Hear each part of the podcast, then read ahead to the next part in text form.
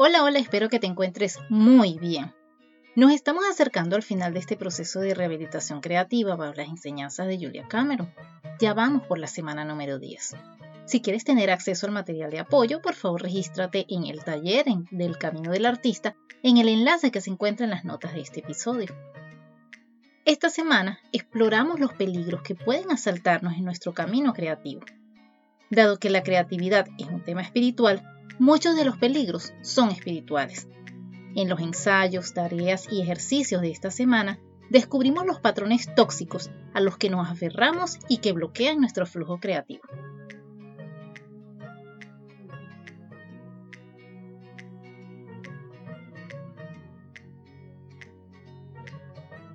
Yo soy Jerry Velázquez y esto es Plusfulness, un podcast dedicado a ti, que quieres realmente vivir la vida que quieres experimentar la plenitud en todos los ámbitos y lo más importante, convertirte en un instrumento del amor a cada instante. Permíteme acompañarte en este proceso y poner a tu disposición muchas herramientas que te serán de utilidad, porque vivir a plenitud sí es posible.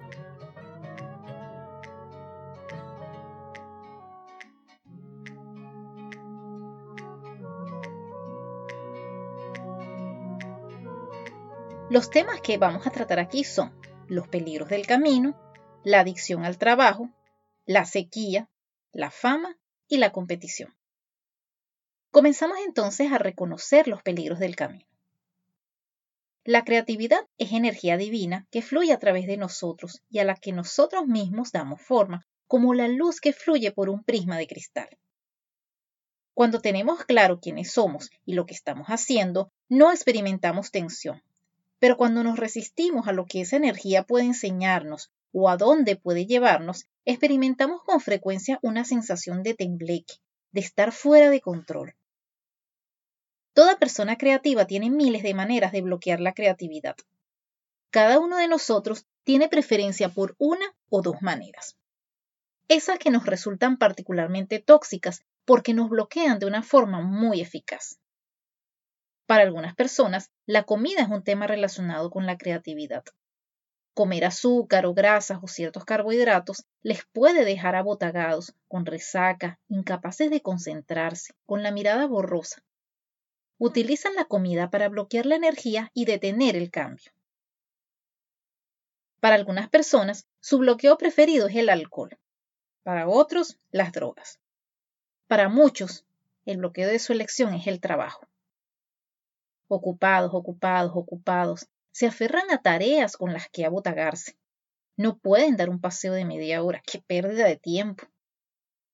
Para otros, una obsesión con el amor trágico sitúa la elección creativa fuera de sus manos. Al aferrarse a pensamientos dolorosos, se convierten en víctimas instantáneas en lugar de sentir su propio considerable poder.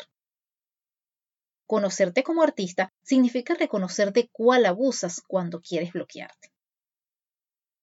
Si somos honestos con nosotros mismos, todos sabemos cuáles son nuestros bloqueos tóxicos. Pista. Se trata de ese bloqueo que defendemos como si se tratara de un derecho. Pon en fila todas las posibilidades. ¿Cuál te enfada solo con pensar en abandonarlo? Ese tan explosivo es el que más te ha sacado de tus casillas. Examínalo. El objetivo de todo bloqueo es aliviar el miedo. Elegimos la droga que más nos gusta para bloquear nuestra creatividad cada vez que experimentamos la ansiedad de nuestro vacío interior. Siempre es miedo, muchas veces disfrazado, pero siempre presente, lo que nos lleva a buscar un bloqueo. Normalmente experimentamos la elección del bloqueo como si fuera una coincidencia. La elección de bloquear siempre funciona a corto plazo y fracasa a largo plazo. La elección de bloquear es un giro creativo de 180 grados. Nos damos la espalda a nosotros mismos. Hace falta tener brío y coraje para admitir y vencer nuestros mecanismos de bloqueo. ¿Quién querría hacerlo? No mientras siga funcionando. Claro que mucho tiempo después de que haya dejado de funcionar, esperamos, con toda esperanza, que esta vez funcione de nuevo.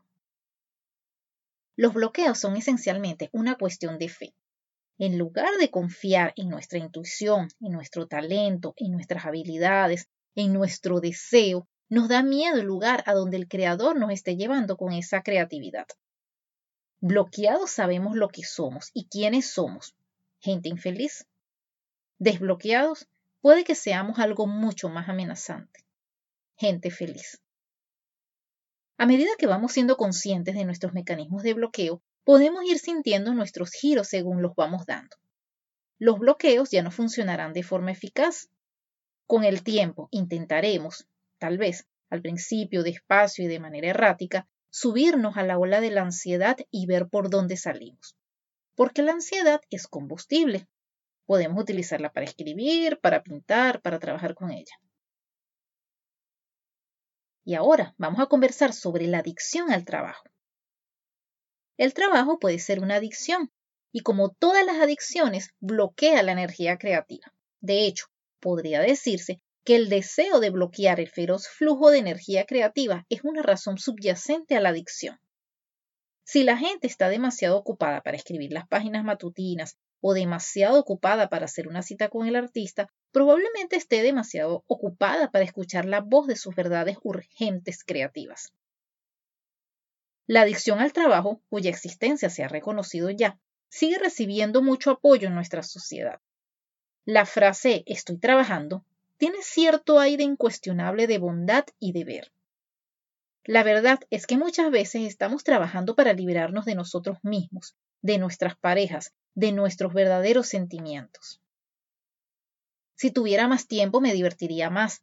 Es algo que nos gusta decirnos a nosotros mismos, pero no suele ser verdad. Para probar la validez de esta afirmación, pregúntate cuánto tiempo le dedicas cada semana a la diversión. Para la mayoría de los creadores bloqueados, la diversión es algo que evitan casi con tanta asiduidad como su propia creatividad. ¿Por qué? Porque la diversión conduce a la creatividad, conduce a la rebelión, conduce a sentir nuestro propio poder, y eso da miedo. En el material de apoyo puedes encontrar una serie de preguntas que te permitirán descubrir si eres adicto al trabajo. Intenta contestarlas antes de estar seguro. Para recuperar nuestra creatividad, tenemos que aprender a ver la adicción al trabajo como un bloqueo en lugar de como un bloque de construcción. El abuso de trabajo crea en nuestro artista un complejo de cenicienta. Siempre estamos soñando con el baile, pero lo que experimentamos constantemente es el encierro. Hay una diferencia entre el trabajo hecho con entusiasmo hacia un objetivo deseado y la adicción al trabajo. La diferencia radica no tanto en las horas empleadas, como en la calidad emocional de esas horas. Para un adicto, el trabajo es sinónimo de valor, de modo que rechazamos renunciar a él en cualquier medida. Una manera de ver con claridad el tiempo invertido en el trabajo es mantener un registro diario de tiempos y una lista de actividades.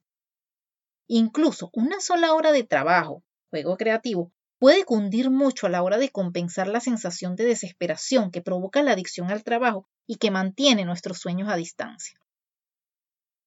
Si realmente no tienes tiempo, necesitas hacer un hueco.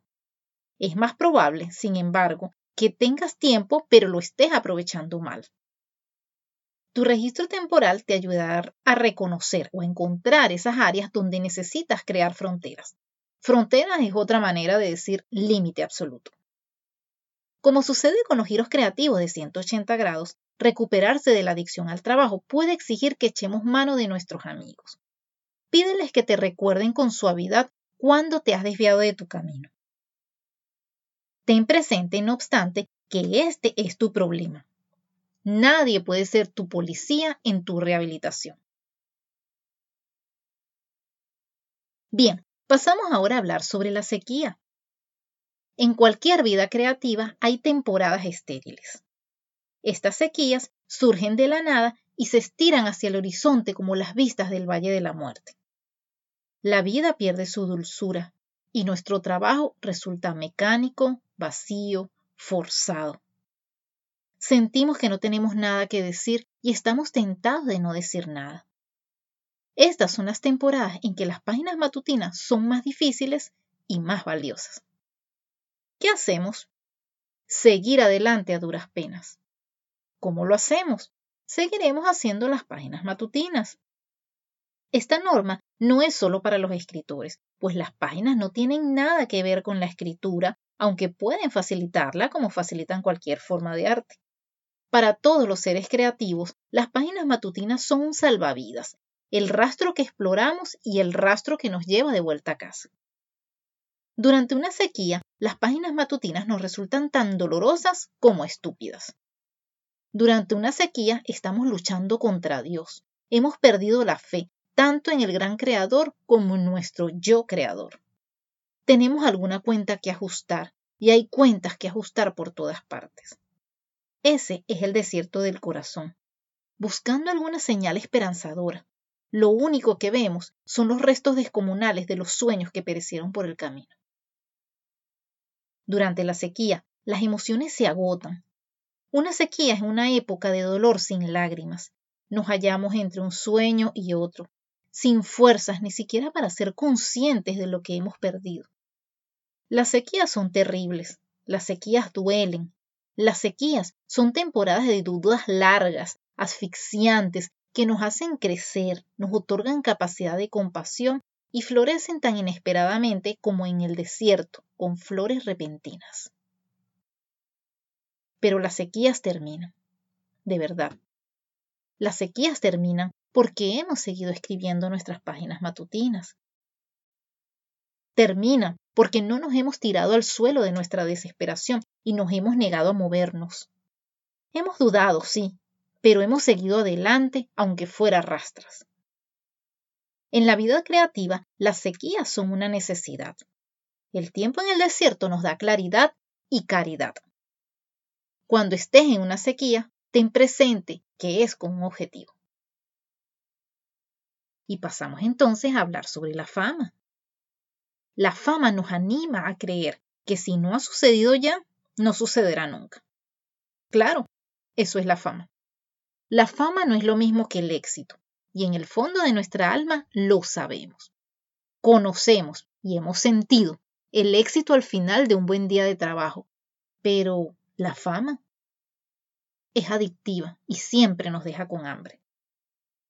La fama es una droga espiritual. Muchas veces no es un producto colateral de nuestro trabajo artístico, pero igual que los residuos nucleares, pueden ser un producto colateral muy peligroso. A todos nos gusta que se reconozca lo que hay que reconocer, y como artistas no siempre recibimos ese reconocimiento. Y sin embargo, centrarse en la fama, en si estamos consiguiendo lo suficiente, crea una continua sensación de carencia. Nunca tenemos bastante de la droga fama. Querer más siempre nos estará mordiendo los talones, desacreditando nuestros logros, erosionando nuestras alegrías ante los logros de otro. Recuerda tratarte como un objeto valioso, eso te hará más fuerte. Cuando te has intoxicado con la droga de la fama, necesitas desintoxicarte a base de mimos. Lo que necesita esta situación es mucha dulzura y algunos comportamientos que hagan que te gustes a ti mismo. La fama no es más que un atajo hacia la autoaprobación. Intenta probarte exactamente tal cual eres y mimarte hasta el exceso con placeres de niño pequeño. De lo que tenemos miedo en realidad es de que sin fama no seremos amados, ni como artistas, ni como personas. La solución a este miedo son acciones de amor, concretas y pequeñas. Debemos nutrir a nuestro yo artista de forma activa, consciente y creativa. Y como último tema del día, tenemos la competición. La competición es otra droga espiritual. Cuando nos centramos en la competición, envenenamos nuestro pozo, atascamos nuestro progreso. Cuando estamos comiéndonos con los ojos los logros de los demás, apartamos la mirada de nuestro propio eje nos hacemos preguntas equivocadas y esas preguntas equivocadas nos dan las respuestas equivocadas. La competición se halla en la raíz de muchos bloqueos creativos. Como artistas debemos profundizar, debemos estar atentos a lo que nos conduce nuestra guía interior. No nos podemos permitir preocuparnos por lo que se lleva y lo que no. Si es demasiado pronto o demasiado tarde para una hora. Su tiempo llegará. Cuando competimos con otros, cuando centramos nuestras preocupaciones creativas en el mercado, en realidad lo que hacemos es pelearnos con otros artistas en una carrera creativa. Buscar la ganancia a corto plazo cortocircuita la posibilidad de una vida creativa dirigida por nuestras propias luces. Cada vez que estás enfadado porque otra persona te va ganando, recuerda esto. La mentalidad de la carrera siempre es la exigencia del ego de que el trabajo sea completamente original, como si tal cosa fuera posible. Toda obra está influida por otras obras. Todas las personas están influidas por otras personas. Ninguna persona es una isla y ninguna pieza artística es un continente aislado. Si la exigencia de ser original sigue preocupándote, recuerda esto. Cada uno de nosotros somos nuestro propio país, un lugar interesante que visitar. Nosotros somos el origen de nuestro arte, su patria. Visto de esta manera, la originalidad es un proceso de mantenernos fieles a nosotros mismos. Jamás juzgues un trabajo artístico en ciernes demasiado rápido. Ten la disposición de pintar o escribir mal mientras tu ego emite gemidos de resistencia. El arte necesita tiempo de incubación, de repanchingarse un poco, de ser feo y deforme para emerger finalmente siendo lo que es. El ego odia este hecho el ego quiere gratificación instantánea y el chute adictivo de un triunfo reconocido. La necesidad de ganar ahora es una necesidad de recibir aprobación de los demás. Presentarse ante el trabajo es el triunfo que importa. Y cuando lo hacemos, cuando hacemos lo que en realidad importa, sentimos que vivimos a plenitud, porque vivir a plenitud sí es posible. Si esta es la primera vez que me escuchas, muchas gracias por estar aquí. Plusfulness es un podcast que se produce una vez a la semana. Por favor, regresa y siéntete libre de buscar a Plusfulness en tu plataforma de podcast favorita y suscríbete. También puedes seguirme en Instagram como arroba plusfulness o visita mi página web www.plusfulness.com. De todas maneras, todos esos enlaces están en las notas del episodio. Si consideras que la información tratada en este episodio en particular o la temática general del podcast podía ser de utilidad para alguien más, por favor compártelo.